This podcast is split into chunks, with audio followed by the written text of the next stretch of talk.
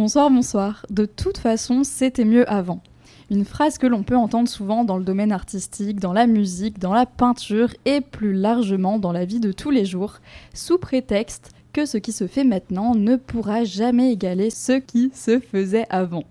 Alors aujourd'hui, si vous voulez bien, je vous propose un voyage dans le temps à travers la question la sculpture, est-ce que c'était mieux avant?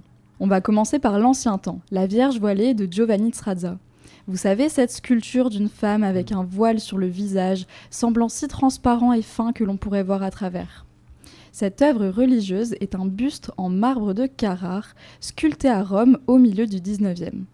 Elle est très connue et appréciée pour sa technicité à vous couper le souffle, témoignant de la virtuosité du sculpteur par son effet de transparence. Dans un instant, France Culture nous en parle brièvement. Cette ambiguïté entre ce qui est vu et ce qui est caché donne à la statue une dimension érotique, renforcée par la maîtrise du drapé quasi transparent qui en fait une œuvre d'un réalisme impressionnant, au moment même où le mouvement réaliste en est à ses balbutiements. À l'intersection des mouvements néoclassiques et réalistes, Giovanni Strazza innove et s'affirme comme virtuose. 1856, John Mullock, un évêque canadien passionné d'art, considère que c'est un bijou d'art et de perfection et ramène le buste depuis Rome pour orner la nouvelle cathédrale de Terre-Neuve. Cette sculpture est considérée comme impressionnante car Strazza est parvenu à modeler la légèreté d'un voile dans un des matériaux les plus durs de la planète. Elle crée un engouement car sa prouesse technique est incontestable. La délicatesse et l'apparence de souplesse créent un véritable contraste avec le poids et la froideur du marbre. Mais aujourd'hui, on va pas comparer du Jeff Koons avec Giovanni Strazza parce que c'est vraiment pas la même chose et ça aurait aucun sens. Alors, pour un peu de justice, prenons deux œuvres du même style, littéralement puisque mises à côté, il nous faudrait presque une loupe pour les distinguer. Faisons un bond dans le temps, direction le début des années 2000. En 2008, l'artiste Barry X Ball a produit une série de sculptures se nommant Purity que l'on peut considérer comme des variantes de la Vierge voilée de Sradza. Il en a créé une en onyx iranien blanc translucide, une en marbre belge noir, une en onyx iranien rose et même une en calcite golden honey qui ressemble un peu à du caramel durci. Il alterne alors entre des matériaux jugés nobles et dont se servaient ses prédécesseurs et d'autres plutôt insolites. Là, à nouveau, on a l'illusion d'un voile délicatement posé sur ce visage, une impression de transparence et une délicatesse dans les traits.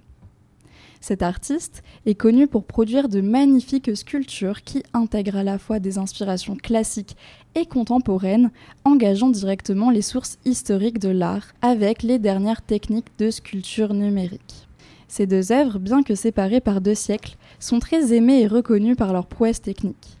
L'engouement pour Purity peut s'expliquer par sa forte ressemblance avec l'œuvre classique, ancienne et reconnue comme un chef-d'œuvre. Les deux sont très agréables à regarder et témoignent à la fois d'une prouesse technique mais aussi esthétique. Pourtant, dans les faits, la deuxième sculpture a été réalisée après 1945 et entre donc dans le courant de l'art contemporain. D'un autre côté, cette comparaison souligne ce qui nous dérange dans ce courant artistique. L'art contemporain est souvent détesté pour son aspect inhabituel, son manque de contextualisation, le fait qu'il puisse ne pas être beau, ou encore par l'intériorisation des codes anciens sur ce que doit être l'art. Ici, c'est l'illusion de facilité, le temps passé et l'apparence de manque de talent et de manque de technique qui vont nous intéresser.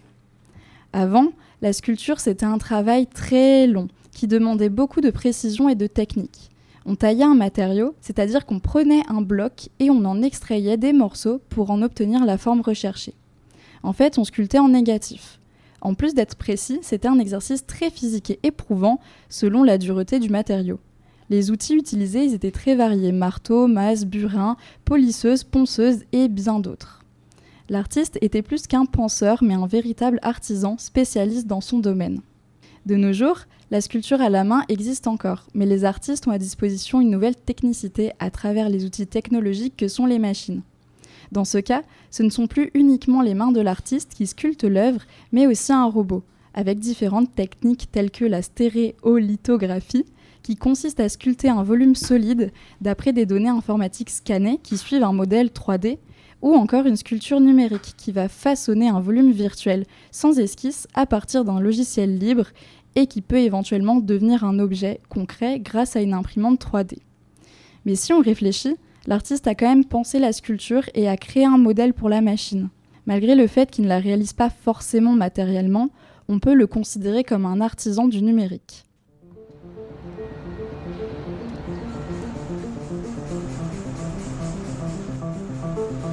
I think my studio is the only comprehensive high-tech stone studio in the world. From the digital design of the sculptures to the robot milling and then all the handwork will all go on in one facility. Pour en revenir à l'exemple de tout à l'heure, Barry X-Ball réinterprète et revisite la sculpture figurative traditionnelle, que ce soit en pierre ou en bronze, mais avec des matériaux parfois non conventionnels. Il utilise un éventail complexe de méthodes allant de la sculpture et du polissage manuel classique à la numérisation 3D de pointe, la modélisation virtuelle et le fraisage contrôlé par ordinateur. Même si ces sculptures remontent à leur source originale, elles sont complètement nouvelles et uniques dans leur mode de fabrication, unissant la création intemporelle ancienne et la technologie contemporaine.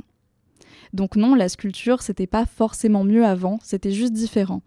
Et pour les puristes, oui, les chefs-d'œuvre classiques en marbre existent encore, et oui, les bustes sculptés ultra musclés, ça se fait toujours.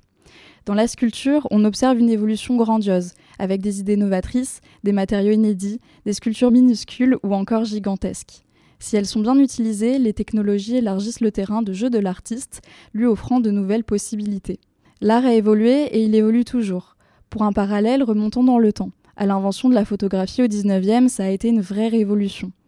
Alors, pourquoi peindre de façon réaliste en voulant se rapprocher le plus possible de la réalité lorsque l'on peut capturer un instant avec un appareil photo? Déjà, pour mieux appréhender la nouveauté et l'art contemporain, ne nous arrêtons pas aux idées préconçues, comparons ce qui est comparable, ne nous braquons pas dès la moindre difficulté, en bref, ouvrons-nous l'esprit.